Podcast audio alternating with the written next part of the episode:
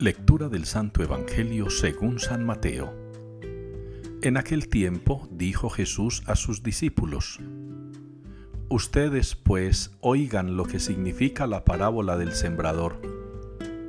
Si uno escucha la palabra del reino sin entenderla, viene el maligno y roba lo sembrado en su corazón.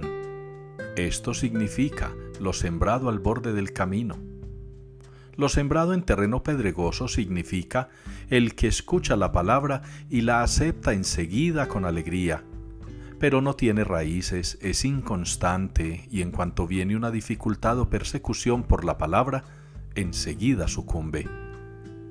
Lo sembrado entre abrojos significa el que escucha la palabra, pero los afanes de la vida y la seducción de las riquezas ahogan la palabra y se queda estéril. Lo sembrado en tierra buena significa el que escucha la palabra y la entiende. Ese da fruto y produce ciento o sesenta o treinta por uno.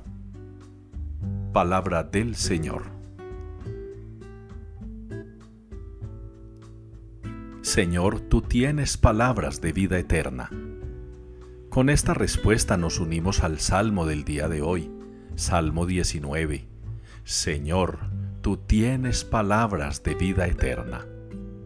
Una realidad palpable en la historia de la salvación, desde los comienzos, desde el Génesis, hasta llegar al Apocalipsis. En toda la Sagrada Escritura tenemos noticias de que Dios habla. De hecho, nuestra Biblia se llama así, palabra de Dios. Qué bueno que cada uno de nosotros comprendiera lo importante y lo valioso que es leer e interiorizar en nuestra vida la palabra de Dios.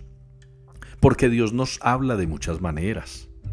Dios nos habla, sí, es verdad. Nos habla a través de la creación. Nos habla a través de la naturaleza.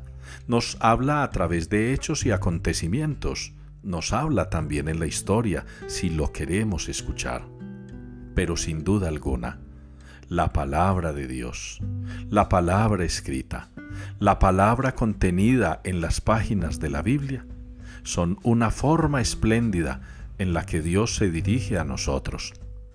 Y nos ha hablado en Jesucristo, que es el Verbo encarnado, la palabra hecha hombre.